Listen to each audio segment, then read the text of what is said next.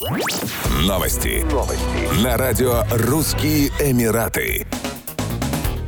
Суд Абу-Даби обязал молодого иностранца выплатить 430 тысяч дирхамов, 118 тысяч долларов женщине, на которой он обещал жениться. Как говорится в материалах дела, женщина выплатила долги мужчины, чтобы он смог вернуться в Объединенные Арабские Эмираты. Мужчина принял помощь, однако, вернувшись в ОАЭ, не проявил интереса ни к женитьбе, ни к возврату денег. В итоге женщина подала на него судебный иск, требуя вернуть 540 тысяч дирхамов, включая 9% годовых. Суд установил отсутствие доказательств того, что истица выплатила выплатила оставшуюся сумму долга в размере 110 тысяч дирхамов. В итоге суд обязал иностранца выплатить обманутой невесте 430 тысяч дирхамов.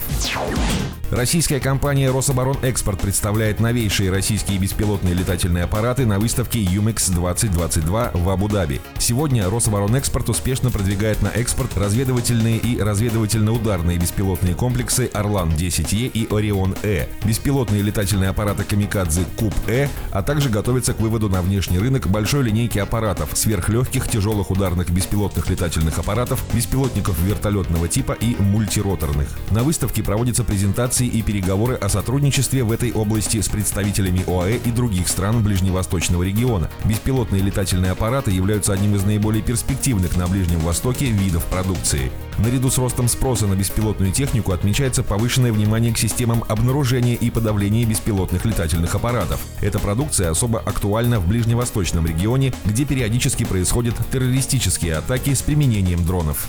Еще больше новостей читайте на сайте RussianEmirates.com podster.com